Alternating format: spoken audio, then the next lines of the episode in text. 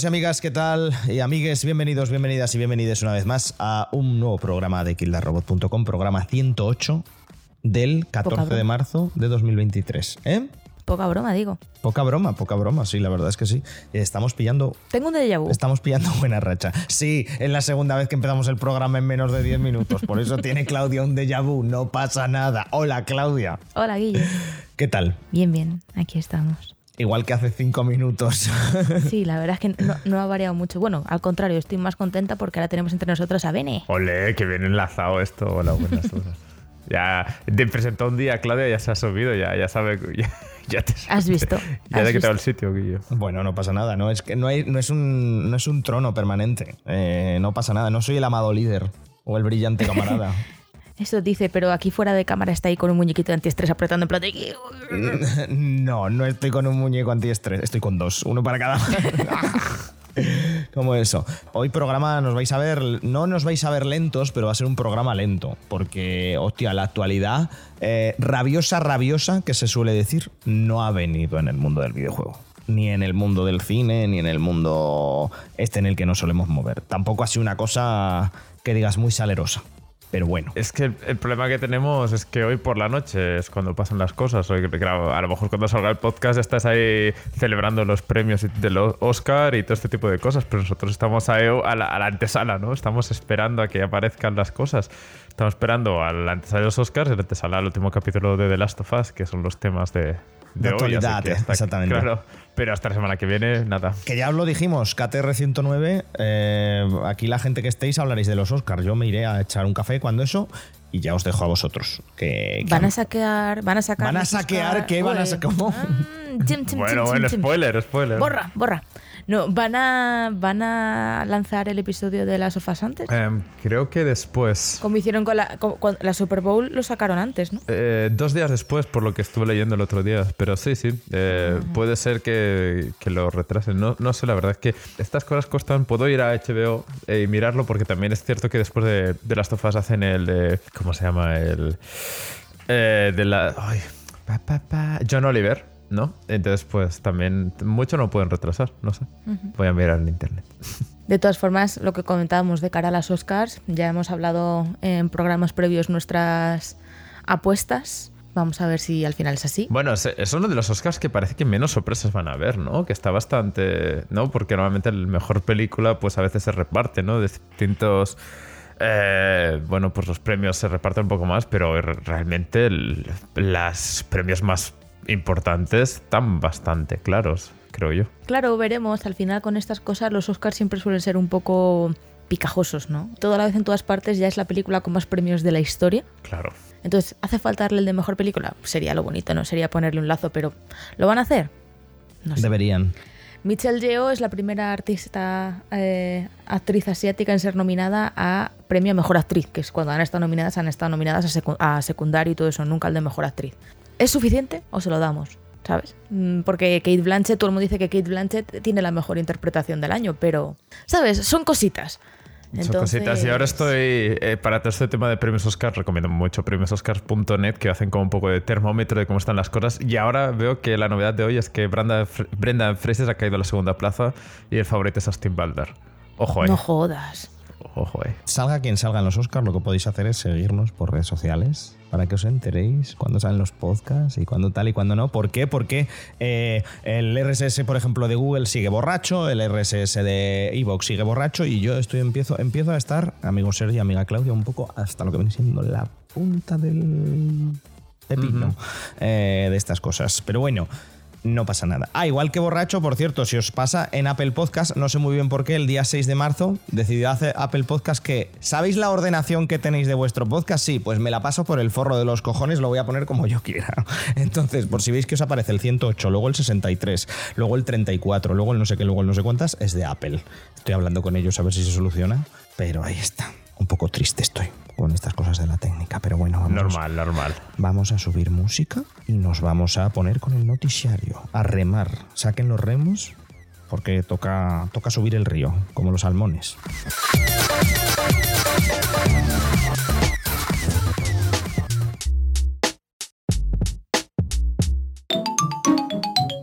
El noticiario.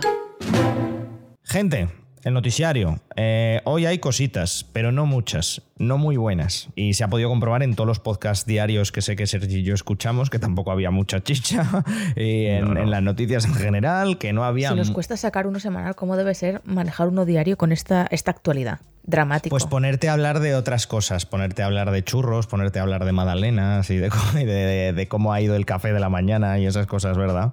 Eh, es la verdadera clave para sacar el, programa diario y me parece fantástico. ¿eh? No, es, ningún tipo de crítica, es, alabanza más que nada.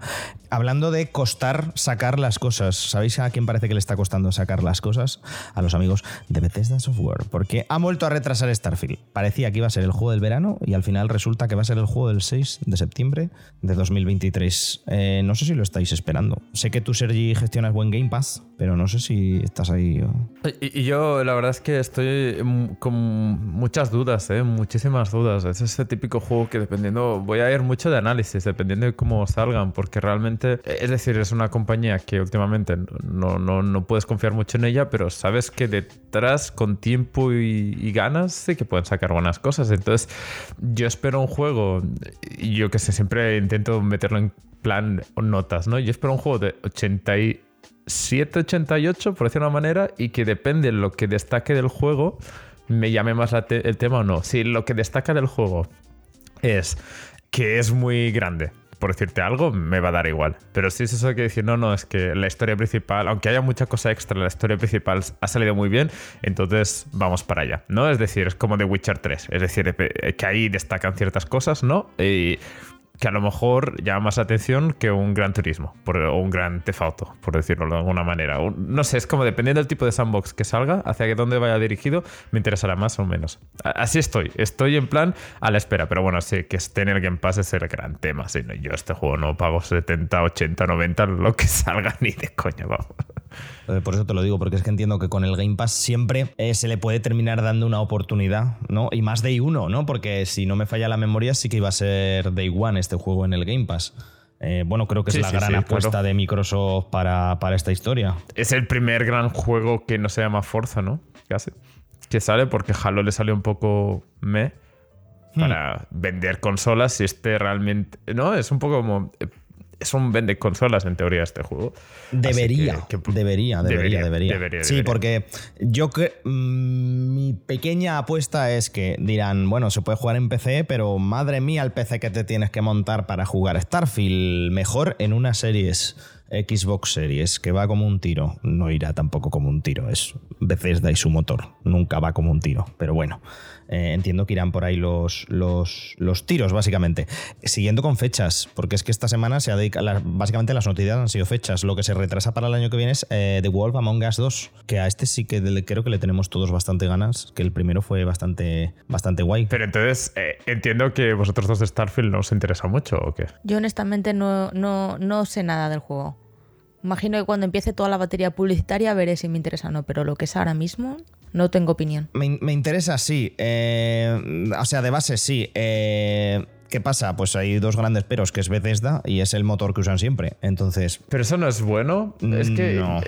A mí, a mí personalmente no me parece bueno. A mí personalmente Skyrim no me gustó y, y Fallout 4 me pareció decepcionante. Entonces, que el siguiente gran juego que vayan a sacar sea Starfield y ahora lo quieran hacer el cuádruple de grande con las mismas herramientas que siempre, pues yo lo siento, pero si ya estamos viendo que cuando aumentas un poquito el tamaño se va todo a tomar por culo y tiene que ser eh, el fandom y los usuarios y usuarias los que te arreglen el juego, pues de base no estoy interesado. Y además lo que tú dices es que no me interesa que sea extremadamente grande y tenga 3 millones de planetas para explorar. No me aporta mucho. No sé, es que a lo mejor soy soy más optimista por el hecho de que está Xbox detrás y, ya sé que es bueno, e, es decir por decir, ¿eh? pero como, no sé, tengo la sensación que que Psychonauts 2, que Hi-Fi Rush, ese tipo de juegos han salido bien últimamente, ya sé que son otra, otro tamaño. ¿eh? Como tengo la sensación que a lo mejor estar Xbox detrás, porque si, si no estoy errado, es el primer juego que sacan con, con Microsoft un poco detrás y controlándolos más, que a lo mejor eso es positivo. Y, y, ese plus positivo, porque al final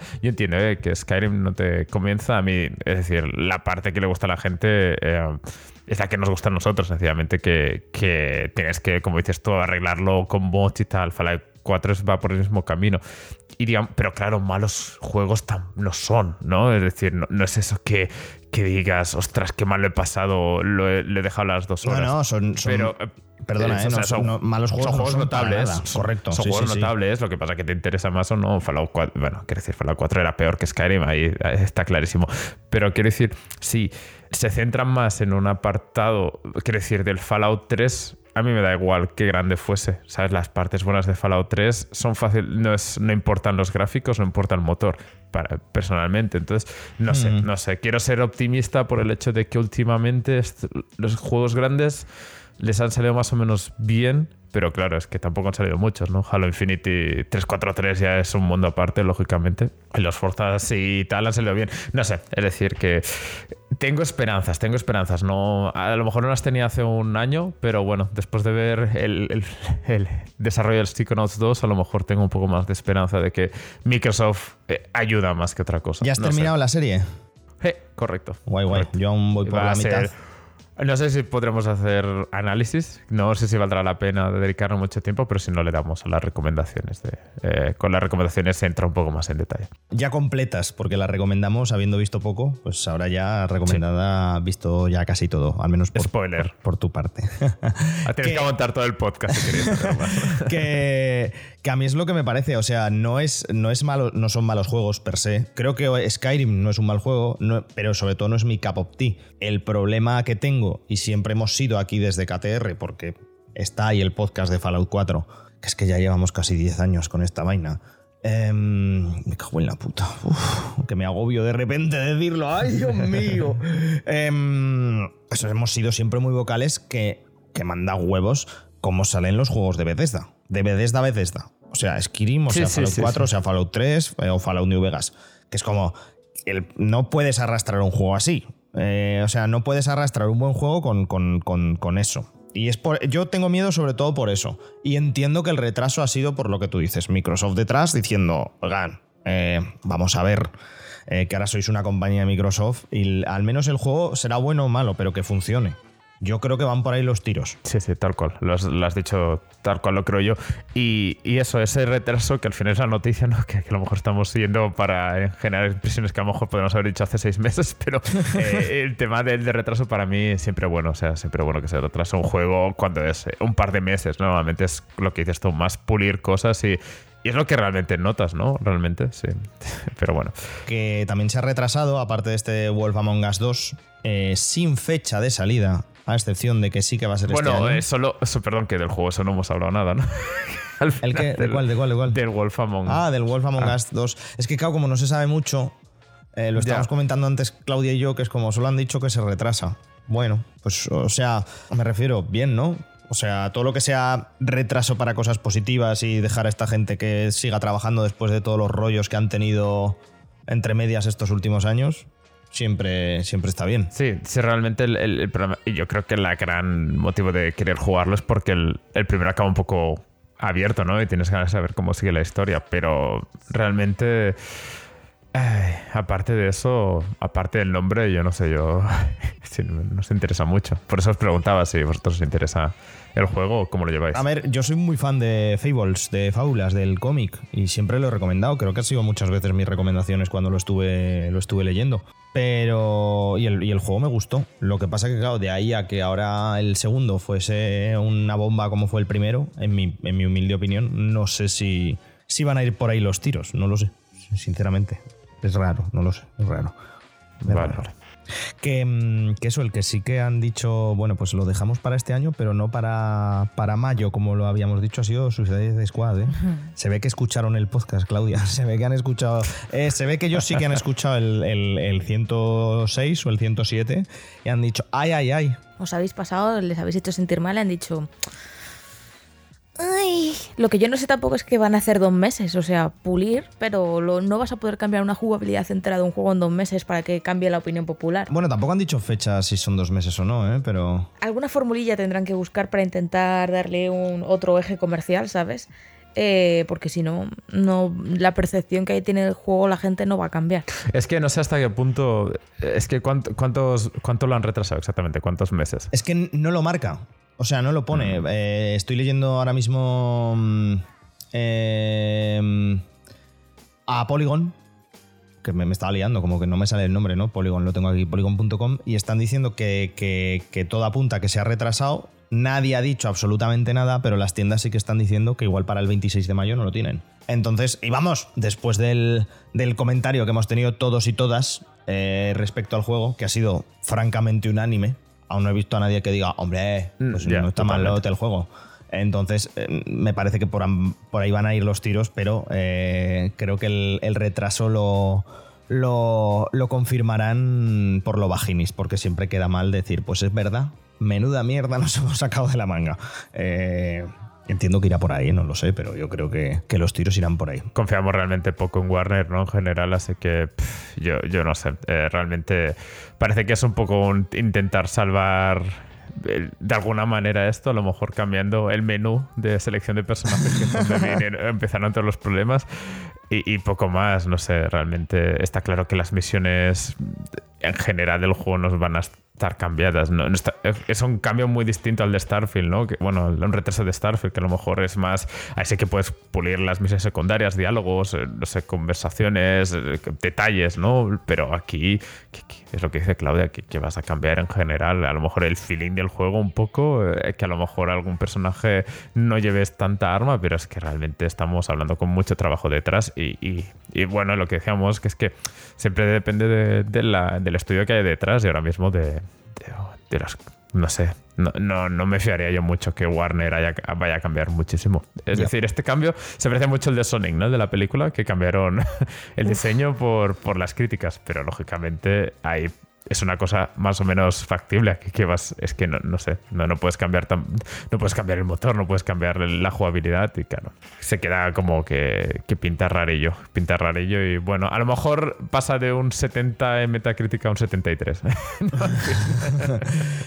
Sí, lo es que probablemente el juego no salga malo. En plan, en el sentido de que será. Tiene pinta de que eh, será sólido y todo eso, pero el problema es que si quieren hacer una cosa que sea multijugador, que sea tal, necesitan dar un pasito más y están en base a un estándar, pues lo que comentábamos de hace cinco años, que igual la gente pues ya no está tan interesado en eso.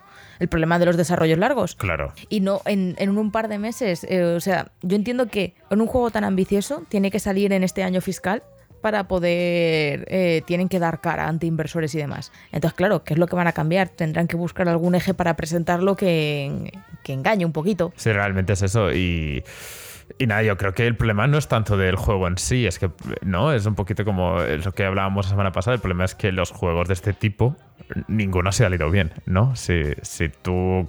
Es decir, que, ¿cuál es la esperanza más grande que puedes tener en este juego? Que sea el primer juego donde este tipo de menús, donde las armas suben y tal, al estilo Destiny, es bueno, de primeras. Es que el resto de juegos que han, se han basado muchísimo en la historia, ¿no? en teoría que uno de los factores era el modo historia y a la vez que pudieses comprar cosas para mejorar tu personaje, es que ninguno es, ninguno es un referente, todos son free to play, ¿sabes? En mi opinión, van a tener que coger una hoja de los apuntes de, de Hogwarts Legacy y empezar a hacerse con una legión de streamers que cambien la opinión pública del juego. Sí, es decir, que tú consigas que por packs de cuatro, ¿no? De streamers que, que hagan que la gente diga, hostia, sí, el juego vale la pena porque es divertido, pero es que no parece que sea este tipo de juego que puedas echar- echarte unas risas con él. La gente ya conoce el tipo de juego que es, pero necesitas convencerles para que se gasten 70, 80 euros cuando ya tienen un juego que le hacen exactamente lo mismo free to play. También te digo, eh, que creo que es muy tramposo lo de eh, multijugador gana. Es que si ahora nosotros nos ponemos nosotros tres y con alguien más y que se venga, pues yo qué sé, se viene Alba, se viene Sarai, se viene Mark, se viene tal, obviamente nos lo vamos a pasar bien. Sí, sí, sí, ¿sabes? sí, O sea, podemos estar jugando una mierda. Eh, Es que me parece muy, muy tramposo. Eh, no, no por vosotros, eh, lo digo, sino eh, hacer el hecho ese ¿Nos de. acabas de llamar tramposos? Sois unos tramposos, pero. Pero creo que creo que ya estamos todos, ya, ya tenemos todos experiencia, ¿no? Con este tipo de juegos. Es como, es que yo todo el rato pienso mucho en Back for Blood, porque es como los- el último que estuvo como Warner detrás y que te- parecía que tenía muchos problemas parecidos. Y, y realmente yo, yo tenía muchas ganas de ese juego. Realmente me parecía que pues, si fuese algo parecido al Left 4 Dead ya, ya lo salvábamos. Pero es que el problema es que lo jugabas y no tenía ningún mm, tipo de carisma, de, de carisma, de, de, no sé, de, de personalidad. Era como, bueno, sí, es un juego de que vas matando zombies y ya está. Es que no había más. Y, y este, pues, por los vídeos parecía lo mismo. Y eso es lo que decía, que a lo mejor lo puedes salvar un poco con centrándote más en estas cosas. Bueno, pues a lo mejor, ¿no? Pero a la vez es como. Ya sabes que el Left 4 Dead, por ejemplo, el, eh, siempre se ha dicho que lo, por lo que triunfó es porque hubo un beta testing detrás, ¿no? Un playtest detrás de gente probándolo y mirando cada detalle a ver si funcionaba y no. Y, esto me parece muy difícil eh, que la vayan a hacer ahora, no sé. No, no tiene pinta de haber mucho beta testing detrás, ¿no? De este. No, no. Como eso. Hay cosas que más o menos parece que sí que tienen el futuro medio escrito, como lo comentabas antes de, entrar a grabar, Claudia, eh, como el Star Wars Jedi. Eh, la, franquicia parece ser ya de, Electronic Arts y Star Wars, que ha comentado su propio director que quieren que sea una trilogía. Yo estoy a favor, ¿eh? a mí el primero, el, primero, la primera aventurilla de Cal Kestis me gustó bastante. Yo creo que, que, sienta bien esa continuidad en, en, los juegos. Eh, porque eh, el primero, lo, que comentas, salió bien y todo eso, tenía algún cabo suelto que dices se puede tirar más de aquí, ¿sabes? Y al final el universo de Star Wars tiene ya un lore del que puedes coger y empezar a, tejer historias como, como tú quieras.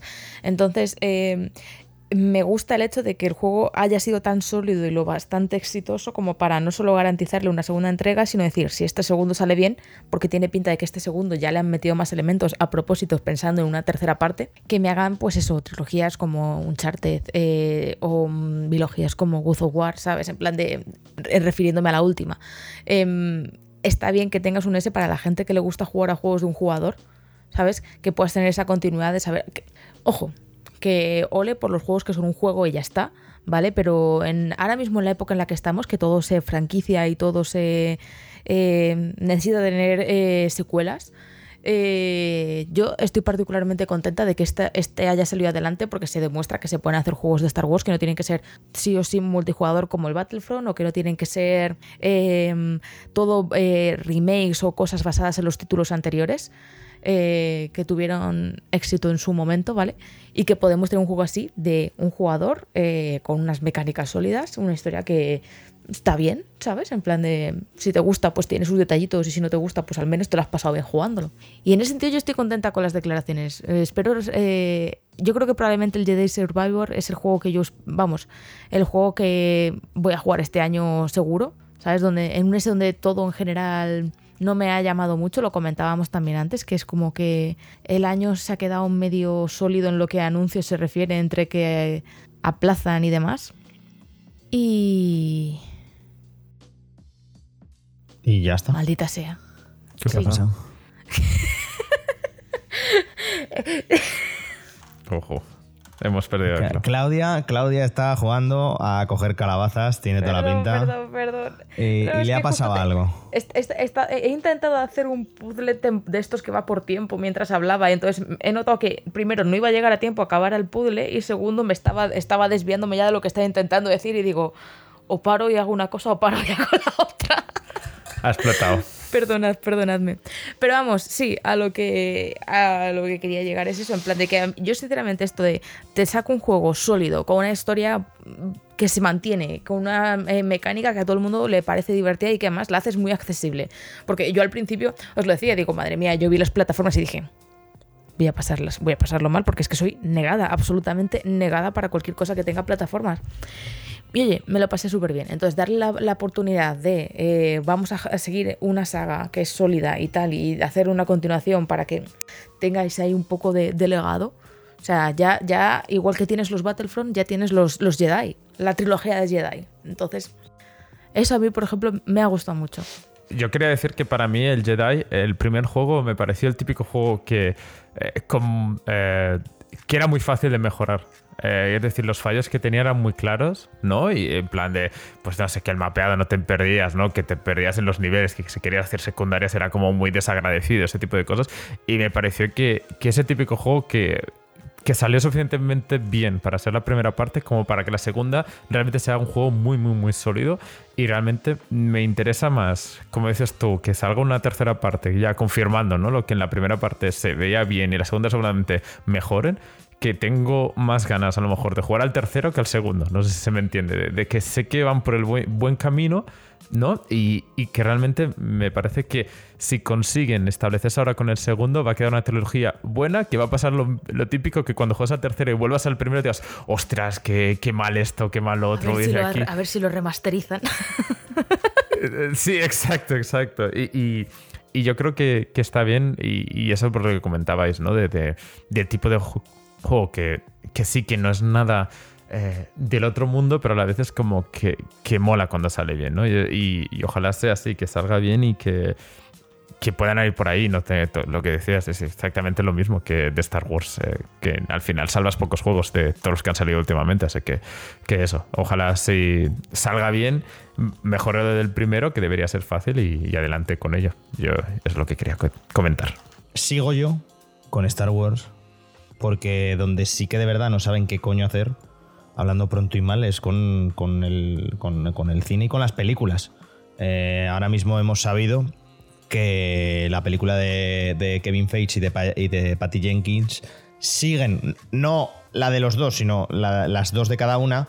Comenta Variety que básicamente ya no están en desarrollo, que eh, la siguiente película de Star Wars que veremos en el cine será la de Taika Waititi, pero que tampoco hay ninguna palabra ni ninguna noticia sobre ella desde que se anunció en 2020 y que parece ser lo de Ryan Johnson también queda en un limbo. La trilogía que le encargaron al director de, la octava película y de, y de la bilogía o trilogía o no sé qué va a llegar a ser de puñales por la espalda.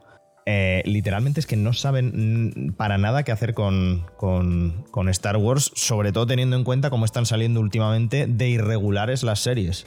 Porque Andor, Andor está muy bien. No, estoy de acuerdo. A ver, Andor está muy bien, pero es para un público muy tal. Mandaloriano parece ser que nos gusta a todos. Kenobi fue un desastre. Eh, eh, no sé muy bien qué pretenden hacer o por dónde quieren tirar. No lo sé. Pero también es, también es un poco, yo creo que vasos comunicantes, ¿no? Que el tema de Marvel también quieren que no se repita un poco, que las últimas películas de Marvel, como mínimo en crítica, no están tirando muy bien y quieren, no quieren lo mismo para, para Star Wars, ¿no? Ah, sobre eso, ahora que sacas lo de Marvel, también han dicho que ah, han hecho el clásico echa el freno Macareno y que ya pretenden eh, bajar el ritmo de tanto de películas como de series y currárselas un poquito más, lo cual yo creo que al final del día es positivo para primero ellos y luego para nosotros como, como espectadores. ¿Qué decías, Claudio? Que no estabas de acuerdo. No sé cuándo ya se anunció la trilogía de Ryan Johnson, pero fue poco después de que se estrenara The Last Jedi. ¿Vale? O sea, ha pasado ya tiempecito. Cinco o seis años, ¿no? Sí si no recuerdo mal, la trilogía de, Ryan Johnson, ¿vale? Era la que iba a inaugurar la época de la Alta República, ¿vale? Que es lo que anunciaron a posteriori que iba a ser las nuevas películas de Star Wars. Se iban a centrar en el periodo de la Alta República de muchísimo tiempo atrás para ver si nos aseguramos de que no aparezca ni un solo puto Skywalker en la película, ¿vale? Lo cual yo siempre sabéis que estoy ultra a favor. La de la época de la Alta República han sacado libros, han sacado cómics, han sacado hasta una puta Longefly. Hay merchandising a rabiar de eso. Y es una cosa que la siguen sacando. Yo ya no sé si porque lo tienen hecho o porque de verdad les está dando algún beneficio. Pero ¿cuánto vosotros sabéis vosotros de la Alta República? Pues bueno, relativamente. De la del nuevo lore. Menos que tú. No, yo ya te digo, yo no sé nada. Ah, del nuevo lore, mm, nada, como retazos muy ultra generales. Yo lo único que sé es que yo tengo las alertitas puestas para todo lo que saca eh, la cuenta de Twitter de Star Wars y me entero de cuándo van sacando cosas. Pero no compro, no consumo, realmente no sé lo que hay. Hmm. Entonces, luego cogen y dicen, bueno, las películas de Ryan Johnson, las que iban a, condensar toda esta nueva eh, eh, fase de películas, por llamarlo de alguna forma, de esta nueva época de, de Star Wars, las dejamos. Marvel está tirando para arriba, eh, Patty Jenkins es la de Wonder Woman. Sí, ¿no? En plan de, tenemos dos directores que están aquí que nos sacan películas de acción que eh, tienen bastante tiro, eso vamos a darles películas a ellos dos. Yo entiendo que tanto la de Patty Jenkins como la de Kevin Feige no tenían nada que ver con la Alta República o tenían que ser películas igual, proyectos un poco separados. Ahora cogemos y lo mismo. Con las mismas, eh, os hemos soltado el nombre, os habéis, habéis em, eh, emocionado porque os hemos dado grandes nombres guardamos las películas en el limbo. ¿Y cómo, por, qué, por qué la única que sigue viva es la de Taika Waititi? Pues eso mismo quiero saber yo, porque estoy de Taika Waititi un poco hasta... hasta... Película de Taika Waititi que Taika Waititi va a protagonizar, según también dicen los Por eso, por eso, aún más, aún más, aún más. porque Taika Waititi ahora mismo es el que producto, pro- eh, produ- eh, eh, producto que sale, producto que estés cansado o no, está teniendo buena acogida tanto crítica como de público. Entonces, de momento, Taika Waititi le tenemos ahí como cabeza de las películas, pero ni siquiera sabemos cuál va a ser la película de Taika Waititi. No creo, desde luego, que le vayan a dar una película que empiece toda la, eh, toda la fase de la Alta República. Que igual, la estoy llamando Alta República, igual ni se llama así, pero... The High Republic, sí, sí, sí. Sí, vale, perfecto. ¿Qué pasa? Que yo creo que todo esto tiene que ver precisamente porque las, mientras que las series de Marvel no están funcionando, las de Star Wars sí. Las de Star Wars están funcionando. El Mandaloriano es un éxito a todos los niveles, absolutamente todos los niveles. Obi-Wan eh, resultó un poco truño, pero atraía a los, los, los viewers. Todo el mundo quería saber, todo el mundo quería ver el, el ese. Y al final es un personaje que tiene, igual a ti no te gustó mucho, pero tiene mucha base de fans. Obi-Wan Kenobi, muchísima base de fans. Sí, aquí yo no estoy diciendo que no tenga base de fans, yo estoy diciendo que todos acabamos bastante, bastante, bastante decepcionados con la serie porque es objetivamente mala. ¿Pero qué es todos? Pues Porque yo la gente con la que he hablado de mi trabajo, de todo eso y tal, que se ha visto Obi-Wan Kenobi, les ha gustado mucho. Pues la gente de tu trabajo no tiene... Pero, pero aquí, eh, perdona, eh, Claudia, yo entiendo por dónde vas, pero aquí lo que yo entiendo que Disney lo que quiere es que la gente que no está inscrita en Disney Plus entre a Disney Plus, ¿no? Entiendo que es el objetivo, que tú escuches que Andor es muy buena, que tengas como un poco de ganas de Star Wars, ¿no? Porque al final las películas de la, las ultim- la última trilogía, eh, por críticas lo que queráis, pero se fue a ver, la gente fue a verla, ¿no? Y, y- y hay mucha gente que no tiene Disney Plus que le gusta Star Wars, ¿no? Y está esperando las series buenas para meterse y que creo que con el Mandaloriano Claro, se consiguió pero, pero- que más gente. Pero por ejemplo, mira lo que dices. Guille está lo comentando que... Andor está muy buena, pero no, no- está bien, pero no encontró su público. Yo soy de la opinión de que Andor es una puta mierda. Y a nivel de público objetivo, yo creo que estoy más en el nivel de Disney, que tengo las putas alertas puestas, ¿sabes? No, no, está claro. Lo, que me refería eh, justamente es lo que dices tú. Digo, ¿consiguió Andor que gente que no tenía Disney Plus se metiera Disney Plus para ver Andor? Pues seguramente al- alguien, ¿no? Está claro que miles de personas, ¿no? Por, porque es mundial. Pero que a la vez es como hubo un boom. Eh, yo siempre lo comparo con, con Squad Games, ¿no? El juego del calamar. Es decir, que tú te metas Netflix porque esa serie la habla. Habla tanta gente de esa serie que quieres tener Netflix para saber de qué está hablando la gente. Y este- hasta ahora creo que lo único que lo ha conseguido es el Mandalorian, que las otras, eh, e incluso Kenobi, perdieron suscripciones. Porque la de Claro. todas ellas, la que tiene es, eh, cogida una segunda temporada es Andor. Sí, porque Andor, bueno, yo entiendo que Andor, Andor al menos mantiene, por Andor- premios, Andor ¿no? Y mantiene tal. a todos los espectadores que son como Guille. Los que querían un, un giro de Ya. tuerca en, Claro, claro. eh, en el universo Star Wars, de ver una cosa que fuera diferente, de ver una cosa Claro. que fuera sin Jedi, de ver una cosa que. Mientras que el Mandaloriano eh, va a un público más genérico, tanto los que quieren un, su poquito de Jedi, más los que quieren una historia nueva, más los que están siempre, simplemente ahí para ver a Grogu. Y- y claro, exacto. Eh, yo creo que al final lo que quieres es, es decir, lo que quieres es un Mandalorian que te viene a la gente que le gusta Star Wars, los que no gusta Star Wars porque han escuchado muy buenas cosas y tal. Andor, pues bueno, como mínimo de crítica y tal, se llevó muy buenas notas y a lo mejor alguien se mete ahí. Lo que pasa es que que no vi yo, es lógicamente que a la gente de Star Wars les gustó, como dices tú, no, se enfadaron, pero que está claro que eso no te llena, no te viene más suscripciones. Y yo creo que lo que quieren es que con las películas, sobre todo, eh, se queda aún la gente con ganas de seguir viéndolas y suscribiéndose a Disney Plus, ¿no? Y que lógicamente en taquilla hagan buenos números. Y con las series tengo la sensación de que quieren eh, quieren cosas virales, ¿no? Yo creo que hace unos meses, ¿no? Hace unos años querían mucha serie, mucha serie de Marvel, de Star Wars, para que la gente se apuntara porque había una serie cada, ¿no? Cada vez que acababa una empezaba otra. Eso es lo que querían. Y creo que como están un poco como que las últimas series no les ha acabado de funcionar y con la película mm, tal y cual, al final están un poquito como, bueno, vamos a intentar que la prioridad será la, calidad. Y, bueno, es una idea que, que estamos a tope, pero que lógicamente es, es otra mentalidad, sobre todo porque han cambiado de dirección ¿no? en Disney y entonces están probando cosas nuevas, que también es normal ¿no? que no venga un nuevo jefe y diga, bueno, pues seguimos igual, este, porque cuando están bajando las cosas. Pero eh, entiendo totalmente cualquier posición, eh, cuando, cualquier punto de vista, porque realmente no les está yendo mal, pero tampoco les está yendo tan bien como deberían, creo. Entonces, cambiar cosas puede ser una buena idea, pero tampoco es que les vaya tan mal como digas, cambiar es un- una necesidad. Eh, no sé. O sea, no creo que cambiar sea una necesidad, pero al, al punto que yo quiero llegar es que me parece que Disney y su división de Star Wars actualmente está haciendo un mejor trabajo agarrándose a las tendencias actuales de lo que lo está haciendo Marvel. Sí, sí, sí, sí. Es que Marvel este año ha sido horrible, en sentido de donde veníamos, ¿eh? Marvel lleva un poco de desfase en ese sentido, se está subiendo a las cosas un poco tarde cuando Star Wars ya lleva un tiempo intentando agarrarse a, a, a lo que se lleva ahora. Tiene, ha tenido un ritmo más rápido y ha metido algún patinazo, ¿vale? Como puede ser Obi-Wan, como puede ser tal. Pero en general está intentando llegar a un público más eso, un poco más diversificado, ¿sabes? Que de alguna forma le está funcionando. ¿Qué pasa con lo de Taika Waititi? Mini spoiler alert, si alguien no ha empezado la, la- la cuarta temporada, eh, esto se ve en el primer episodio, o sea, tampoco es una cosa muy tal. ¿De De qué? The ¿Cuarta temporada de qué? ¿La cuarta? ¿La tercera? Ah. Tercera. Tercera. Cuarta, tercera. si cuentas el libro de Boba Fett. Em, ¿Por qué coño? Bueno, sa- sa- sabemos que, que el mandaloriano un- eh, no le gustan los droides. Y ha confiado en uno, entonces es normal que se aferre a uno. Pero ¿cuál es realmente el pretexto de desperdiciar el tremendo, el tremendo eh, sacrificio que hace el droide de la primera temporada para volver a traerlo ahora? Taika Waititi. Taika Waititi. ¿Y cuál es la película que sigue viva? La de Taika Waititi.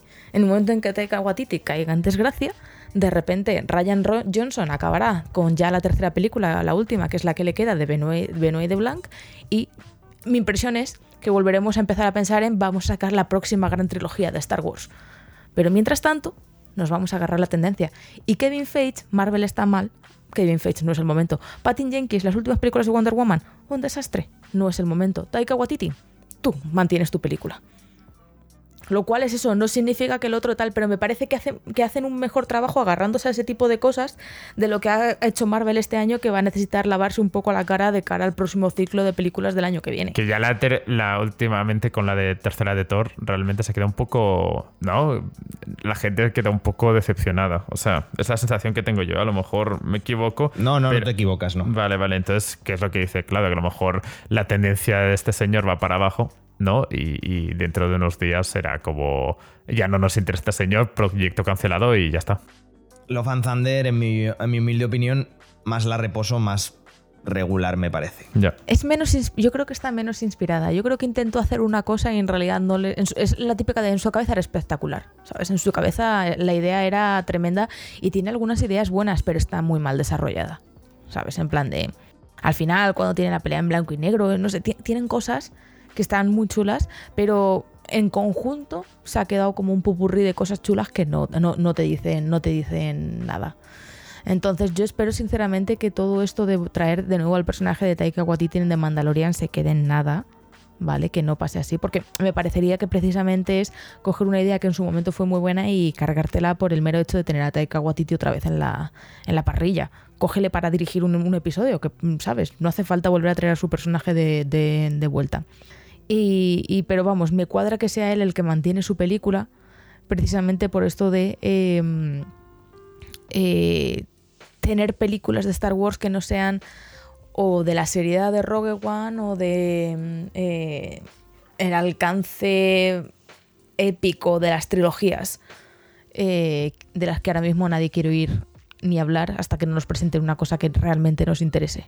Porque yo Claro. ahora mismo me metes otra trilogía de Star Wars y me la plantas como la eterna lucha de, eh, de los rebeldes contra el, la tiranía de un régimen imperial y es como... ¿Sabes? Ya. Bueno, eh, yo iba a comentar también que parece ser que sí que se va a volver a traer a todo el cast de Daredevil a la serie, pero, pero veo que no, no tiene mucho sentido comentarlo, más allá de decirlo ahora mismo. Y al final no es todo el cast, ¿no? Porque creo que Deborah Wolf y otro que salía no vuelven. John Benzral sa- saldrá como Punisher. Creo que sí que continúa, eh, no me va a salir el nombre de la actriz, pero continúa como Jessica Jones y entiendo que saldrá en Daredevil. Y La que- pareja de Jesse Pinkman. Sí. Jesse Pinkman. Eh, Vincent Donofrio creo que también, que ya estaba confirmado. Y luego no me van a salir los dos nombres, pero el... el ah, Foggy... Y mira que estoy leyendo ahora eh, Daredevil, es que soy idiota. Eh, tanto la muchacha como el muchacho que lo acompañan siempre también parece ser que van a repetir rol. Y quizá va un poco por lo que tú dices, Claudia, que están un poco en el candelero y funcionaron, pues para adelante con ello. En otras noticias, ya esto va a ser rápido porque me acabo de dar cuenta que llevamos cuarenta y tantos minutos aquí grabando. Eh, igual vosotros Pobre habéis gente. escuchado menos. Sí, sí, eh, pero tal. No, hombre, no, ha estado bastante interesante porque creíamos que no teníamos nada y joder, hay, Claudia, gracias por hacer el podcast de esta semana. Eh, prácticamente. Nada, hubo dos eventos rápidos. El Nacon Comet el Nacon Connect, no, no, sé pronunciar, eh, 2023 y el de Capcom. Y nada, tenemos un par de fechillas. Ya sabemos que Exoprimal saldrá el viernes 17.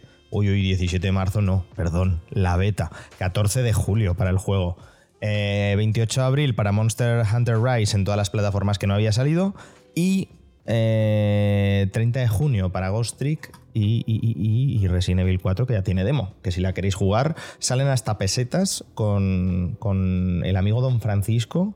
Eh, Probablemente uno de los momentos más virales de Sí, Twitter es- España esta semana. Todo el mundo So- flipando con las pesetillas. showrunner de España del 39 al 75 en las pesetillas de Resident Evil 4. Así que por, por tiempo han fallado, porque ya tendría que haber salido eh, Juan, Juancar, pero bueno, no pasa nada. Eh, son japoneses. Hasta hace dos días en el Street Fighter 2 nos ponían la bandera con el pollo, o sea que no, o sea que no hay, no hay problema. Eh, y luego en el Nacon, una cosa que hemos comentado antes de que entrases tú, incluso Sergi, en, la primera intentona de grabar, es el juego de Gollum, que volvemos a saber que sigue existiendo. Tenemos tráiler de la historia y sigue teniendo igual de mala pinta que en los últimos cuatro trailers. Qué dolor. Mira, yo lo he visto porque todo me decía, oh sí, un montón de caras conocidas en el nuevo tráiler de Gollum. Y yo lo único que no puedo dejar de ver es que a Gollum le han puesto más pelo. Y ahora tiene una pinta, o sea, aún más de emo. Si Gollum ya es emo de por sí, pues ahora encima tiene flequillito. Y yo no, no. ¿Sabes cuál es el problema? Que el juego se ve muy bien y tiene pinta de que puede ser una opción muy interesante y muy fresca, pero ¿por qué y voy a querer jugar un juego en el que soy Gollum? De verdad, es que es una cosa que yo no, no me explico. ¿Quién eh, en una reunión dijo, y si hacemos un juego de los anillos y eres Gollum? Y todo el mundo dijo, ¡bien! No, no, no, no entra en mi cabeza. Yo sigo pensando que estas decisiones toman mirando cuántos followers, eh, cuántos fans en Facebook hay de me gusta de Gollum. Y dicen, hostia, 3 millones, hay que hacer un juego. como Facebook como termómetro para, para Total, saber qué- qué hay que, de qué hay que hacer eh, un juego. Me, me gusta un poco esa teoría, eh, de verdad te lo digo. O sea, yo lo pienso porque el proyecto se vio aceptar hace. pre- pre- proyectar hace tantos años, ¿no? Que... Sí, sí, un poco, un poco lo que hablábamos con, con Suicide Squad, sí, sí, 100%. Que, que le han puesto pelo, pero vamos, eh, al- a cómo se ve Gollum le, falta, le faltan los dos reporteros de callejeros preguntándole que qué hace. ¿Qué hace aquí en esta esquina de las minas de Moria? Eh, ¿Cuál es su nombre? y que te cuente que se ha dado a la heroína por un anillo y no sé qué historias. Eh, La me verdad, es que encajaría si os mucho. Si os interesa un mínimo el juego, vale la pena ver el tráiler solo por ver que por fin, o sea, hay escenarios fuera de Moria. Sí, Yo creo que hasta ahora lo único que habíamos visto eran escenarios bajo tierra y ahora por fin salen bosques, salen elfos, que también tiene una pinta un poco extraña de decir. Eh, a- en general se han tomado, o sea, no tiene nada que ver con las películas, se han tomado licencias, bueno, no se han tomado licencias artísticas, han cogido los libros y han hecho los trajes y los escenarios y todo eso como le han dado la gana. Parece más un World of Warcraft que, que lo que estamos acostumbrados a ver del Señor de los Anillos. O sea que es, es original, es fresco, pero no quiero ser Gollum, me da igual. Es una cosa... Además te lo han vendido como que es, que es una mierda de persona y es como, no, es que no quiero, no quiero. Ya tengo bastante con mi vida como para encima ponerme la piel de, de una, de una mala persona. No me apetece. Em, por otro lado, y ya para ir terminando, eh, bueno, iba a comentar como que ha habido, sigue habiendo problemas en Take Two con la industria del videojuego y los trabajadores, y que Ubisoft va a cerrar la, la oficina, varias oficinas en Europa, entre ellas, me gusta porque lo destacan, la de Benelux, ¡Ojo! y, y- y bueno. ¡Ojo! ¿Qué he hecho yo ahora? cuidado, cuidado. Ahora es mi- ahora es mi culpa. Eh, pero bueno, ahí, ahí lo tenéis, lo podéis, lo podéis revisar en, en vuestras webs de noticias favoritas de videojuegos que está por ahí. Eh, un puto desastre, como siempre. Eh, no levantan cabeza en, en Ubisoft. Pero una cosa positiva que ha hecho mucha gracia esta semana es que ya tenemos las primeras notas y ya tenemos el último tráiler de lanzamiento de Dungeons and Dragons Honor entre ladrones. Eh, qué bien pinta la Qué película. ganas. Qué bien pinta Muchas la película. ganas. Nos vamos a reír Sí, sí, mucho. Y está bien. Sí que es verdad que igual cuando ya llevamos cuatro películas de Dungeons and Dragons, igual nos hemos cansado. Puede ser, pero joder, esta primera pinta guay. Sobre todo, no sé si Qué vosotros... agorero. No, bueno, no sé si vosotros, ya sabes que es que si Piensa no... en World of Warcraft. Uf, cállate, sí, sí, sí. No sé si vosotros habéis jugado nunca esto, pero es que es muy, muy partida, partida de rol eh, con, con la gente. Eh, tiene todas las, las tonterías que se suelen hacer en una partida, eh, por muy seria que quieras hacerla, y pasa, y me, me gusta muchísimo el batiburrillo que han hecho. Está súper bien. Mm, En general, además, tanto en las, las early reviews, tanto de Metacritic como Rotten Tomatoes, lo ponen súper, súper bien. Tomato, tomato. Y tiene. En general es que tiene buena pinta. O sea, yo esperaba unas. O sea, yo iba a ir a verla igualmente. Espera, y la verdad es que me esperaba unas reseñas más de película de 7, ¿sabes? Pero, pero no, es que en, en Rotten Tomatoes tiene un 100 y en Metacritic creo que tiene un 84, una cosa así, ¿sabes? Que es como sorprendida muy gratamente. Pinta bien, ¿eh? La, so- la sorpresa buena. No es una chufla. En plan de no contaba con tener este hype eh, un domingo 12 de marzo. Bueno, eh, gente, vamos a subir música. Eh, vamos a poner. Vamos a eh, quitar los pianos del, del y vamos a, coger un, un clavicornio y un laúd. eh, porque nos quedamos Ben y yo a hablar del Pentiment y, nada, y luego ya las recomendaciones y- y las cositas.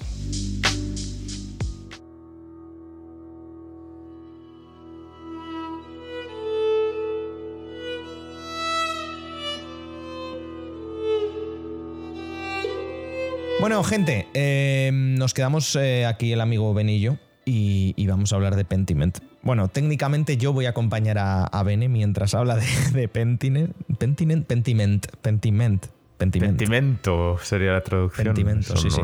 Te, te he de, te he de decir, eh, te he de confesar que eh, ayer por hacer la gracia le dije a Claudia, hey, mira, antes de hacer yo el texto del podcast y pasártelo para que me corrijas como, como editora que eres, se lo he pedido a ChatGPT y le dije, y le puse a ChatGPT, y vamos a hablar del Pentiment y tenemos eh, una sección de recomendaciones. Bueno, eh, ChatGPT decidió hablar sobre el movimiento artístico del Pentimento y sobre que una buena recomendación son los libros de Mario Vargas Llosa y fue como, ¡ah!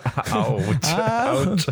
Literalmente, gente, ya os digo que nada más lejos de la realidad. Así que, eh, por llevar la contraria a una IA, Sí, ¿no? Bene, cuéntanos qué tal el Pentiment.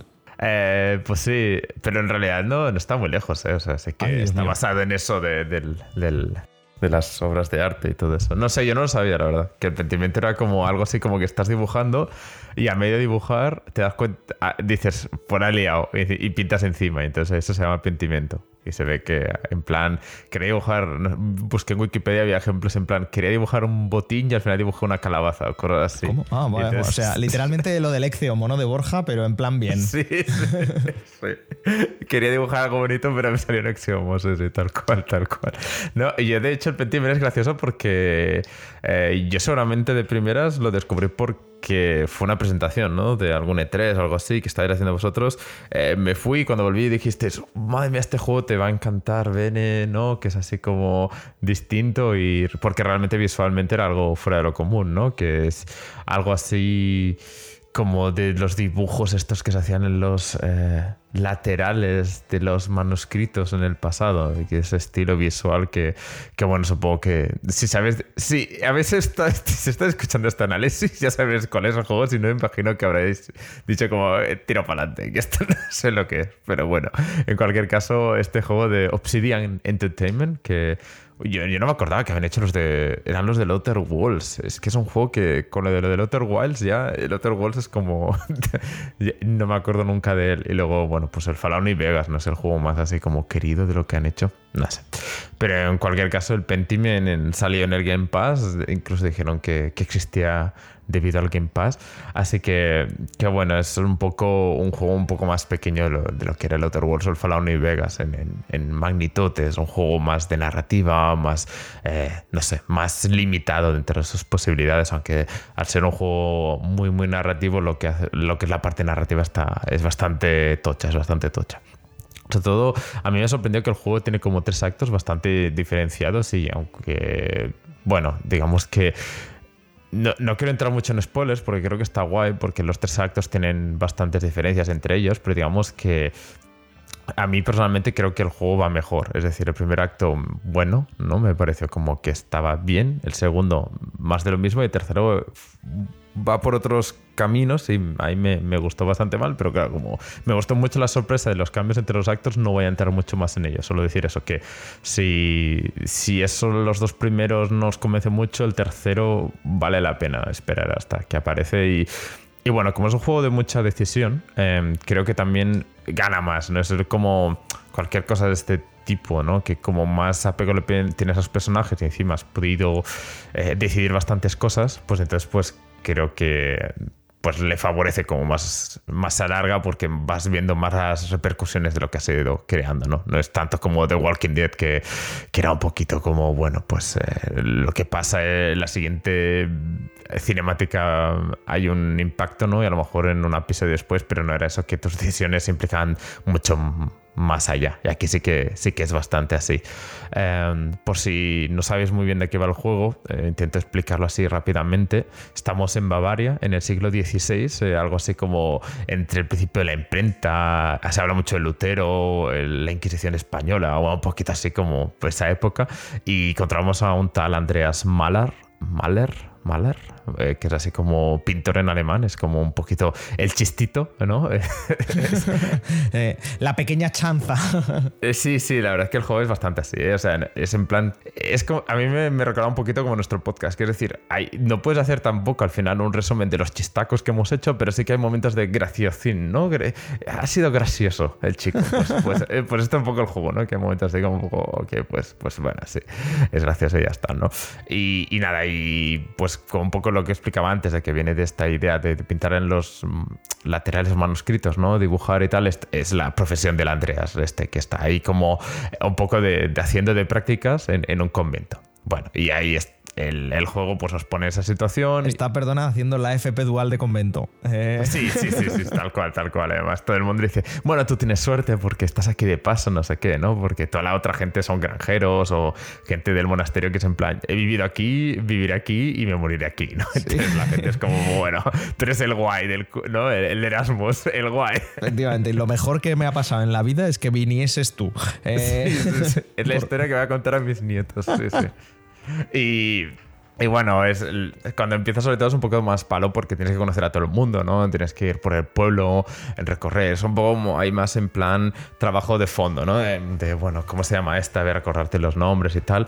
Pero bueno, eh, digamos que, es el típico pasillo que luego te vas a cansar de hacer. ¿eh? El, desde el hotel, bueno, la posada donde duermes al, al, al, monasterio es como, por favor, viaje rápido, ¿no? Porque tienes cada vez que te mueves al, como digamos, al final de la escena, pasa como página, ¿no? Y esa animación es como, favor, ya va, va, siguiente, tira más páginas, ¿no? Mm. Porque tienes que hacerla como tres veces hasta llegar al comienzo. Es como, pues, ya, ya, vale, vale. No sé. Bueno, está bien, pero a la vez es como cuando tienes que ir de punta a punta. Yo te digo, hay que es un juego que, que, es el típico que si vas a los detalles, te gustan los detalles, de, muy bien, ¿no? Eh, mira, el ejemplo más claro es que hay flores, ¿no? Por repartir. Entonces, pues, claro, entiendo que es gracia de. Hay un logro, ¿no? De, ir pulsando todas las flores, pero para mí la tercera era como, bueno, pues ya está. no, eh, no me interesa más. Ya estaría. Ya estaría. Y, bueno, bueno, claro, es que por ejemplo de las flores es un poco el background que le quieras dar, ¿no? El, fondo que le quieras dar al personaje. En sentido de que tú eres este pintor, pero puedes decir que en, tu, en la universidad donde estudiaste te, te centraste más en la ciencia o en la fauna y flora o en, en la filosofía, cosas así. Entonces hay como distintos puntos que tú decides por dónde va el personaje. Es lo típico de dónde has estudiado, ¿no? Depende del país, eh, pues hablarás otros idiomas, ¿no? Cosas así. Es como, bueno, hay mucho, mucho, eh, em, no sé cómo decirlo, mucho contenido que se desarrolla en función de lo que tú hayas elegido. No será, hay algunas cosas que sí, que bueno, que te ayudan bastante en la trama, pero la mayoría de veces solo, bueno, pues más detalles de un personaje porque habla su idioma, ¿no? Y ya está. Y, yo creo que también es un poco a los fans de este tipo de juegos ya es lo que les gusta, ¿no? Eh, ir a buscando ahí los detalles de personaje con el que hablas al final del juego, pues si hubieras elegido otra cosa al principio, pues te daré más información, pues un poquito aquí. Y, bueno, a, mí me parece que está bien si te gusta este tipo de juegos, pero yo al menos soy más de, bueno, juego una vez y, ya está, y para casa, ¿no? Entonces, pues claro, hay momentos que, eh, bueno, pues sí que está bien esta idea de que puedas tomar decisiones y a veces sí que... Eh, puedas fallar ¿no? en ciertas decisiones, no te den toda la información. Y claro, entiendo en plan, bueno, pues cuando lo vas a jugar ya lo haces bien, ¿no? O a lo mejor si te hubieras tenido suerte, pues lo hubieras acertado. Pero claro, es un poco me cuando sabes que, que no vas a volver a jugar. Y dices, ostras, si lo hubiera sabido, pues hubiera intentado ir más por ahí. Entonces, em, bueno, a mí es un poquito el tema, ¿no? Que, lo ves mucho, por ejemplo, con los logros, ¿no? De decir, no, eh, al principio tienes que hacer, al final del acto 1, ¿no? Tienes que hacer una decisión porque ha habido un, asesinato y tienes sospechosos y es un poquito como, al final tienes que elegir tú y ahora te dan un logro en función de quién hayas decidido. Entonces te está el juego como implicando que vas a tener que jugarlo tres veces, ¿no? Para, para ir desbloqueando todo. Y ya sé que los logros no son lo más importante, nada por el estilo, pero ya se ve que la idea del juego es que lo juegues bastantes veces. Y, yo lo entiendo y me parece que para la gente que le gusta este juego, he escuchado cosas maravillosas de este juego porque a la gente le encanta esto. Pero claro, para mí que yo sé que una vez me lo haya pasado, pues, pues hasta eh, pues hay momentos que dices, ostras, pues qué lástima que, por ejemplo, hay chequeos estos típicos de si has hablado, a alguien le caes bien, pases el chequeo, ¿no? Como esto, el típico, como el, no sé, es que el Disco Elysium es el último que jugué, que había algo de esto, que, que bueno, que si has has respondido lo que querían y tal, pues te, te dan más información, ¿no? Vamos a dejarlo en eso. Hmm. Y, y, claro, a lo mejor el que al que le tienes que pasar el chequeo, que no lo sabes, es el tío más gilipollas de todo el juego, ¿no? Y entonces el chequeo es haber sido eh, simpático con el gilipollas. Y es como, pues de primeras no lo soy, ¿sabes? Claro, Al final entiendo que es una cosa que va inherente por ser un videojuego, ¿no? Como que tiene que. Sí, que, que tienen que pasar esas cosas que igual disocian un poco con lo que te está contando. Yo creo que el juego no quiere que te lo sepas todo de primeras, ¿no? Es decir, el juego no quiere, a lo mejor como Mass Effect, que si vas, ¿no? Que si vas a todo a piñón a ser súper bueno o a súper malo, acabas sabiéndolo todo, ¿no? No, hmm. no importaba mucho. Y, y, aquí es un poquito como, bueno, no es todo blanco y negro, entonces tienes que jugar muchísimo con, aunque el tío sea un borde, tienes que ser simpático, ¿no? Y este tipo de cosas que que bueno, claro, se entiende, se entiende dentro de estás investigando y quieres que todo el mundo te dé la máxima de información, pero a veces como te sale muy poco natural, ¿no? Elegir esas cosas. Entonces, bueno, eso fue un poquito lo que a mí me, eh, los primeros compases del juego me, me falló un poco, ¿no? Es decir, bueno, tengo que aquí abordar muchísima información, tengo que recorrer muchísimo, tengo que hablar con muchísima gente y encima nunca sé cuál es la conversación importante, ¿no? A veces que estás ahí... Eh, pasa mucho porque es como mucha parte religiosa, ¿no? Y que te empiezan a hablar de los santos del pueblo y bueno, que tiene un trasfondo en el juego, tiene su importancia en la trama, ¿no? Pero a la vez estás como clic, clic, clic, clic, clic, tira para adelante. Y entonces cuando pulsas cualquier opción para que siga hablando y pases de largo y es cuando el señor recordará esto y dices, ¿qué, ¿cómo que qué ha pasado? ¿Qué, he elegido? ¿no? ¿Cuál ha sido el error? Y después, bueno, pues yo eh, tengo que decir que el primer acto me, me, frustró bastante esto, porque sobre todo estás investigando un asesinato, quieres eh, elegir el mejor sospechoso, o sea, elegir, tú eliges por cosas de, de, la trama, eres tú el que decide quién es el que van a asesinar por, por como culpable. Y, y, claro, es en plan de, bueno, voy a culpar a alguien que no tengo todas las pruebas porque no, no, no me han dado toda la información los miembros del pueblo, ¿no? Y, y, aparte de eso, también en los primeros dos actos tienes como un límite de, tiempo. Entonces, si tienes cuatro cosas que hacer, te va a dar tiempo a hacer dos y media. Entonces, también ahí te pierdes bastante información. Y qué bueno, que yo entiendo que, que tampoco es un drama, ¿no? Si vas por donde quieres ir, pues perfecto, pero sí que me, me parece un poco como... ¿no? Me, me, me, frustró un poco. Entonces, claro, ¿qué pasa? Que, y ese primer contacto con el juego para mí fue bastante malo, ¿no? Y luego fue mejorando, porque encima da la sensación que el acto 3 se dan cuenta de los problemas del acto 1 y 2 y dicen, no, ahora ya no hay límite de tiempo, ahora las conversaciones, aunque no te den la información, eso no afecta, no afecta la decisión final del juego y, ya no es tanto de religión, ya no es tanto de ves más la evolución de los personajes, como decía al principio, que también se agradece y, creo que el final, no tanto la, el quién ha sido el asesino, quién ha hecho tal, quién ha estado detrás en las sombras haciendo tal o cosas así, es más eh, pues como conclusión de lo que tú has vivido en el, en el pueblo este, ¿no? Y entonces ahí me, me gustó más, me pareció como que cerraba mejor el juego de lo que lo empezaba. Y entonces me parece que es el típico juego que no voy a decir darle una oportunidad, pero sí que es cierto que va mejorando con el, con el paso de las horas y al final te queda con la sensación de, no sé, a mí personalmente no, pero sí que creo que es normal que la gente quiera volver a jugarlo porque cuando ya lo sabes todo, pues a lo mejor te interesa un personaje que al principio de la trama pues no pintaba nada, al final es muy importante, ¿no? Y al final dices, ostras, pues hubiera investigado más a este señor o a esta señora, ya me entiendes.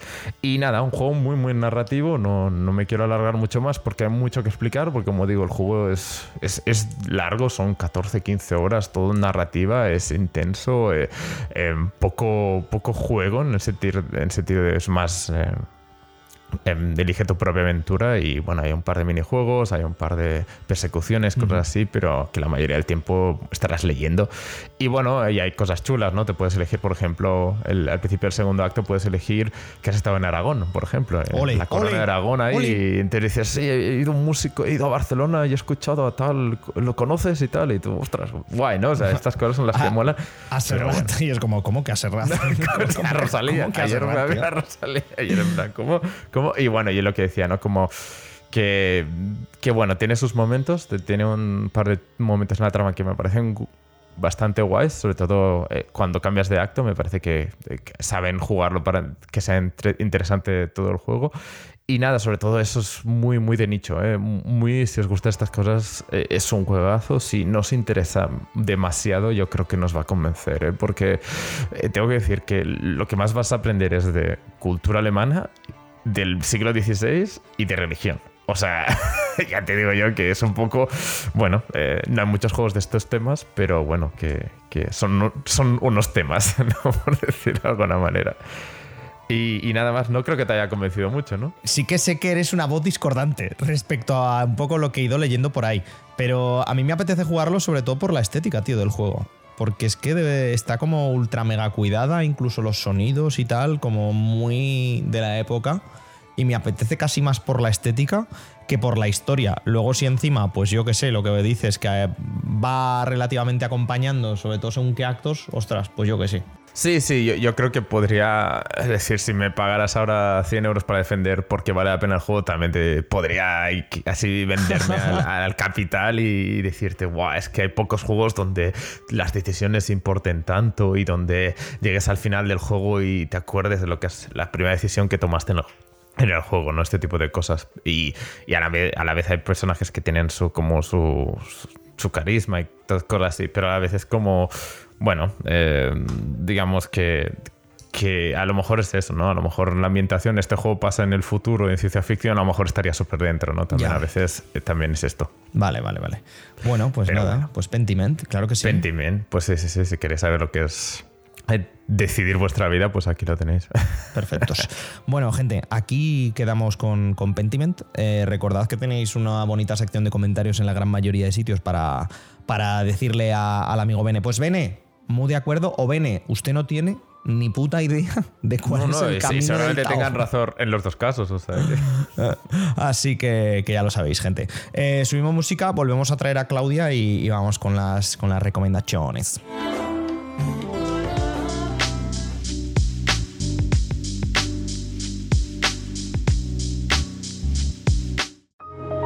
Las recomendaciones. Hasta aquí Pentiment. Eh, buen- bueno, ya habréis escuchado a- al, amigo, al amigo Bene que tiene sus opinions sobre, sobre esta aventurilla eh, en, en la, en la Edad Media. No me ha quedado claro en qué siglo es esto. Eh, si hubieras prestado atención, sabrías que es el siglo XVI, 16, pero bueno, da 16. igual. Aún existía la corona de Aragón. Bien, bien, bien, perfecto. Importante. Importante, importante. Buah, a tope, Que ¿eh? vuelva la URSS y la corona de Aragón, efectivamente. Ese, ese es, ese es mi graffiti favorito que está por aquí por Zaragoza. Eh, eh, recomendaciones. Em, ¿Quién quiere empezar esta semana? La pregunta del millón. Empiezo yo. Pues mirad, yo esta semana eh, se ha estrenado, ya lo comentamos hace un par de podcasts, ¿vale? Pero eh, Netflix sigue con esta tendencia que tiene de partir las temporadas en dos partes.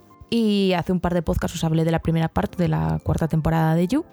Y eh, esta semana se ha emitido la segunda temporada, vamos, la segunda parte de la cuarta temporada, que han sido cinco episodios, yo ya me los he visto. Y me ha costado, pero después de cuatro temporadas, por fin espero, sinceramente, que la próxima temporada cojan y terminen ya la serie y la terminen cargándose al protagonista. ya, ya, ya, ya, ya llego al límite de que ya estoy harta de que me engañen y ya quiero, Ya por fin. ya quiero, sí, sí, sí, en plan guillotina para él, guillotina, se acabó, eh, suficiente, o sea, ya, ya, ya no le podemos pasar ni una más a este señor. Ten- tengo, una tengo una pregunta, perdona eh, que te interrumpa, porque eh, aún no la he visto. Así como me adelanté a ti en la primera parte, esta aún no la he visto. ¿No acababa ya? ¿No era la última temporada? Eh, no, Ah, que yo sepa no se ha anunciado que sea ya el fin. Vale, vale, perfecto. La de Never Have I Ever, la próxima temporada creo que sí que es la última ya, que eso ya se confirmó, pero You no han confirmado final de temporada. Yo espero que la próxima sea la última porque el- al- con el final de esta temporada ha llegado a un nivel que ya es como, uh, De bajeza, ¿no? no, no, ya no es que sea un antagonista, ahora es completamente un villano, ¿sabes? Entonces ya es como ya eh, ha llegado el momento de concluir, o sea, ya no, ya, ya no disfruto sintiéndome engañada porque ya es evidente que este señor tiene que morir y tiene que morir de una forma horrorosa. Me gusta que Bene acaba, acaba de llegar otra vez porque se ha tenido que ausentar un momento y solo, esté, y solo esté escuchando lo de yo creo que este señor tiene que morir y de la manera más horrible Mira, posible. habláis de You, ¿no? Creo. Sí, sí. correcto. ¡Bam! Qué bueno. Este señor no era malo en la primera temporada ya de base. Siempre ha sido Sí, malo, ver, pero ¿sabes yo es problema? sé.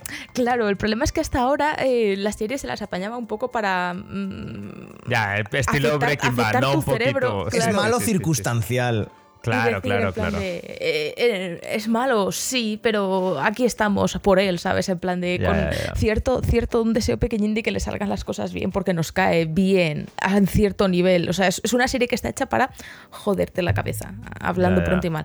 Pero en esta última temporada ya ha pasado, eh, el final ya se ha pasado de, de antagonista a absoluto villano y es como... Ya está, quiero que muera entre horribles sufrimientos, ¿sabes? Y, y creo que una última temporada para ya cerrar su arco de, de historia eh, se- vendría perfecto. No, no creo que tenga sentido ya alargarlo más después de todo lo que ha pasado esta temporada. Pues You, parte 2. Parte dos. Aún así te han flipado, ¿no? Porque sé que te la has fumado en mediodía, como quien dice. Sí, sí, en una tarde cogí, una, me dejé el capítulo final para el día siguiente y, y ya está. A mí- es una serie muy disfrutona, o sea, gusta mucho. También me he empezado, ahora estoy viendo, porque está todavía en emisión, eh, Daisy John and the Six en Amazon Prime. Y, y- esa me viene muy bien para... eh, es, sin ser- es una serie dramática, ¿vale? Pero en después de ver You, es como que cualquier cosa te parece ligerita. Entonces, ahora mismo la verdad es que la estoy disfrutando, voy por el quinto episodio, me parece. Ahora mismo hay seis emitidos, eh, creo que son diez. Y, y además creo que Amazon lo está sacando dos en dos, una cosa así, o sea que no es tal. Eh, y está muy bien. Yo también, de momento, como no ha terminado tal, pero eh, la recomiendo. Está basada además en un, en un libro y es muy interesante porque te hacen un poco de falso documental, ¿vale? Es la historia de una banda de música eh, que con todos sus temas, sus movidas, sus eh, adicciones, ese tipo de cosas, y- y- y te lo hacen como si fuera un falso documental. O sea, están ahora hablándote a la cámara de eh, cómo fue su formación, cómo fue tal, cómo, fue, cómo llegaron a lo más alto. Se ve venir la tragedia, ¿sabes? Eh, y, y al mismo tiempo pues vas viendo todo, todo lo que te están contando. Entonces está, está contada de forma muy interesante, es miniserie, o sea, va, va a ser una temporada y, y- y ya está. Y eso, y no, nunca, no había leído el libro, pero siempre he visto muy buenas reviews eh, suyas. Y cuando empezó la serie dije, pues esta es la mía. Y la verdad es que me, me lo estoy pasando muy bien y la música está, está bastante guay. Que han sacado también, por supuesto, un álbum con las canciones originales de la serie y todo eso. Así que doble recomendación. Oye, pues muy bien. Em, ¿Quieres ir tú, Bene, o voy yo si quieres? Dale, dale. Vale, eh, pues yo esta semana voy- vengo a recomendar un cómic, eh, un TVito eh, japonés que he estado leyendo últimamente. Y este ya es un poco más serio eh, que, que el, que, el, que el Sierras, que lo bautizo, que lo bautizo aquí Sergi. Eh, he estado leyendo esta semana, bueno, me lo leí del tirón, vaya, el almanaque de mi padre de, de Jiro Taniguchi. eh, em, autor básicamente de culto del manga japonés. Y diréis, ¿y de qué va? Eh, ¿Qué demonios tienen que exterminar o qué tal? No, es un, manda- es un manga 100% costumbrista eh, que va de, de Yoichi, que es un diseñador que reside pues, con su esposa en, en Tokio y recibe la noticia de que su padre, del cual está iba a decir relativamente, pero del cual está distanciado, y que no había visto en mucho tiempo, pues ha fallecido. Esto es básicamente el primer capitulillo, va al velatorio y a través de todos los personajes que se va encontrando, familiares, eh, amigos, vecinos, conocidos, etcétera, etcétera, etcétera, empieza como a, crear y, ver una imagen de su padre que como él era pequeño nunca pudo ver, nunca pudo comprender y nunca quiso comprender.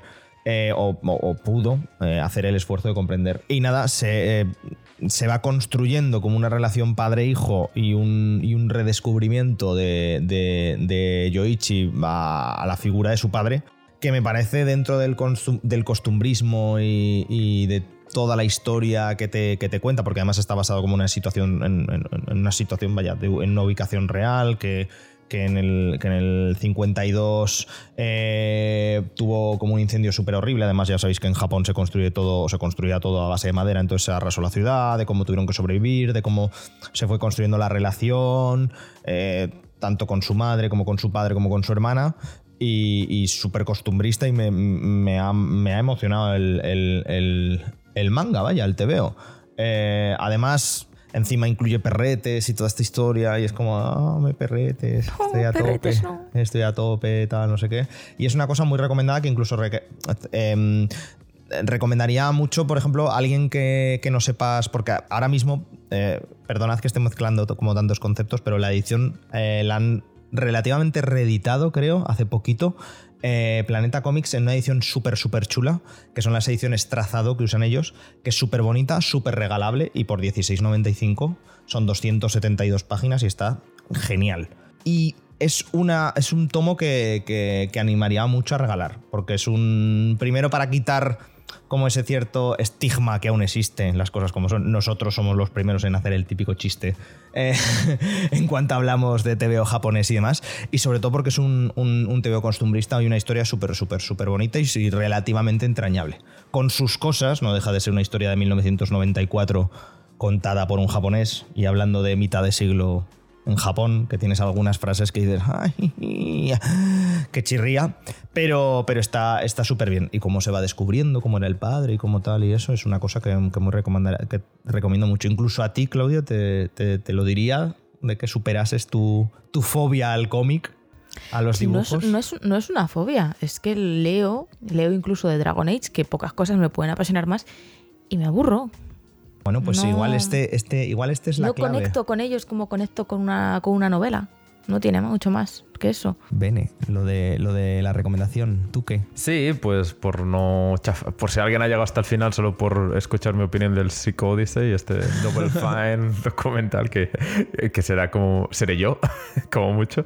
Eh, pues sí, el, el este, he acabado ya este documental de creo que son 20 horas al final de todo lo que dura el documental y y bueno, realmente es una aventura, bueno, es que es una historia tremenda, o sea, realmente... Y es que habían dos cosas que no sabía, o sea, incluso yo estuve yo hice el crowdfunding, ¿eh? participé y recibí las actualizaciones y hay cosas que no me acordaba de, de, directores, quién llevaba el proyecto, quién lo dejaba, quién entraba, quién salía y, no me acordaba y realmente hay un momento, es que no, no sé si vale la pena mucho spoilear porque realmente creo que una de las gracias del documental es como cosas, quiero decir, el spoiler que todos sabemos que el 2020 hay una pandemia, ¿no? Por ejemplo. Y ¿Cómo? ¿Qué? ¿Cómo? ¿Cómo? ¿Cómo? ¿Cómo? Ya, pues eso, ¿no? Por ejemplo, y cómo afecta el desarrollo del juego, porque tú lo ves ahí en el 2019, noviembre o algo así, diciendo, bueno, pues sacamos el juego en junio del 2020, sí, sí, sí, no sé qué y tal, y tú en plan de, ya, ya sé lo que va a pasar.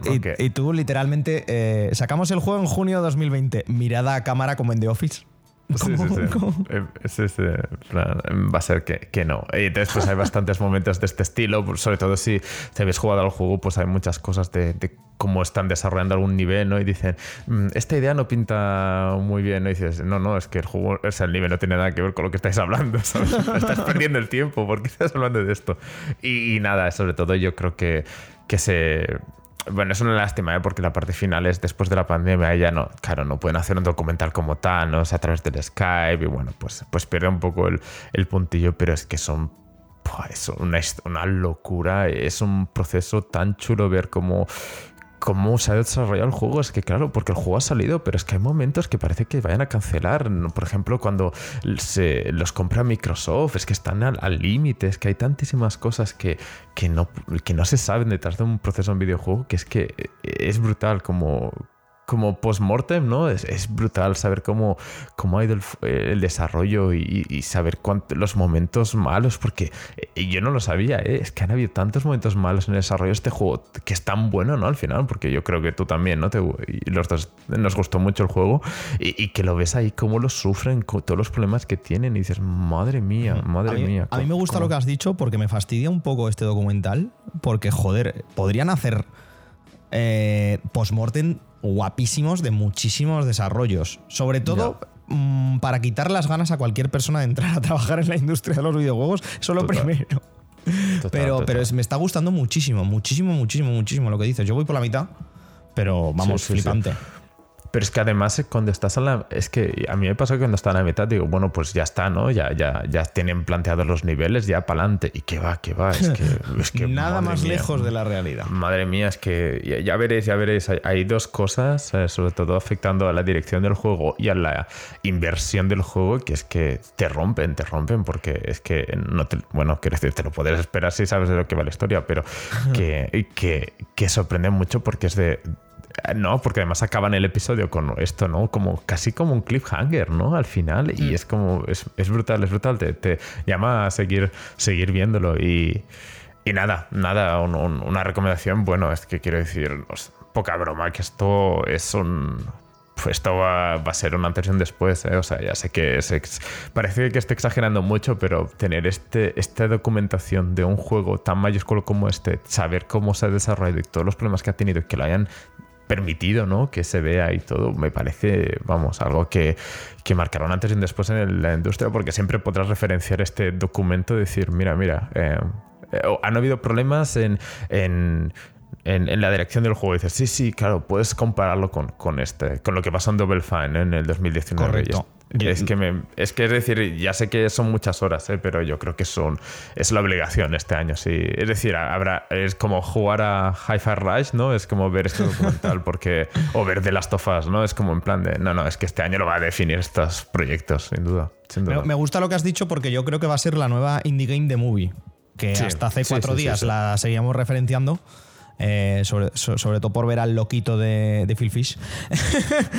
Eh, pues esto creo que va a ser la nueva indie game de movie y no lo digo ni para mal ni para bien, sino como una cosa referenciada En, sobre todo en, desarrollos de este tamaño. Sí, además que yo creo que indie, indie movie eh, se va un poquito más a la parte guay de hacer videojuegos y aquí es por la parte contraria y creo que, que, que está muy bien que se vean estas cosas, desde luego. Sí, sí, sí, sí. Pues sí, sí, o sea, y yo te digo, eh, ojalá vengan muchos en 2023 para muchas cosas y tal, eh, pero creo que pocas cosas van a marcar tanto personalmente en tema audiovisual como, como es esto, porque ya te digo yo, eh, voy, voy, a referenciarlo muchísimo a partir de ahora. lo, que, lo que os Prepárate. Prepárense, gente. Lo que os dijimos de todas maneras, que lo recomendamos hace tres o cuatro episodios cuando salió, que, oye, ya que os quitáis Netflix, pues es básicamente un documental de Netflix, es que es literalmente y encima gratis lo tenéis en YouTube y a 4K. También estaba en Steam, ¿no? Ostras, pues. Puede ser. Vale, vale. igual me lo estoy inventando un poco, ¿eh? pero me suena que sí que estaba en Steam. Puede ser, puede ser, ¿eh? No, no. Pues, pues eso, pues eso. Indie Game. O sea, iba a decir Indie Game Demo, no. El. el, el, el Psicodyssey. gracias. El documental de Double Fine. Sí, sí. Psychonauts. ¿Algo más, amigo Sergi? No, yo creo que es suficiente. Ya os he recomendado un juego y un documental. Ya, ya está. Que ya ya la semana que viene, así tenemos algo en la recámara. Perfecto. KTR 109 la semana que viene. Cuidado, eh. Madre de Dios, 109 ya. Uy, qué drama todo. Y nada, gente, subimos música y nos vamos. Nos vamos. Nos vamos. Ya está. Nos vamos, nos vamos, nos vamos. Eh, y venga, y por octava vez, nos vamos.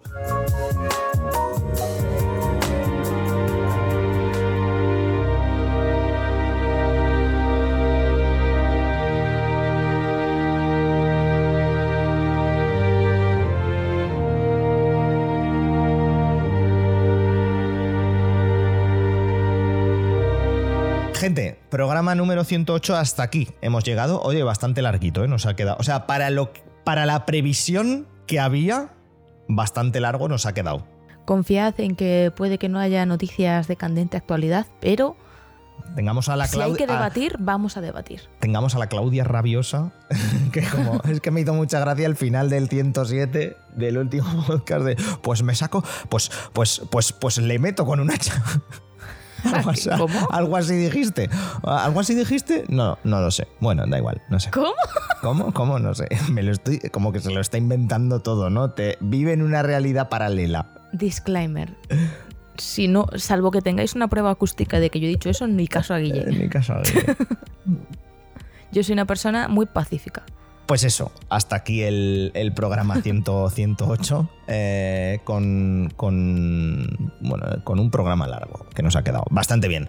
Eh, mm, antes de que irnos, perdona, Claudia, eh, ya son tres semanas que estoy sin internet inauguramos la sección Movistar hijos de puta, devolvedme el internet. Eh, y hasta aquí la sección Movistar hijos de puta, devolvedme el internet. Eh, sección que durará todas las semanas posibles hasta que Movistar se digne a, volvernos, a volverme a poner el, internet. Es una sección totalmente personal que abro, abro y cierro yo. Y eso, y ya está. Y solo, y solo es eso. Así que, Claudia, mm, un beso, un abrazo, un saludo. Gracias por pasarte. Nos vemos en el próximo. Nos vemos la semana que viene, Guille. Perfecto. A tope con ello. A Bene lo saludamos de manera virtual. Adiós, Bene, porque pues se le ha caído internet en, justo en los últimos instantes de aquí del podcast. Y, y bueno, yo os confirmo que he sido Guillermo durante todo, durante todo el programa. Eh, no se olviden de compartir, no se olviden de darle a me gusta a la campanita y a suscribirse. Y, y nos vemos en el, en el 109, gente. Besos y abrazos a todos, todas y todes. Les queremos. Chao, chao. Chao.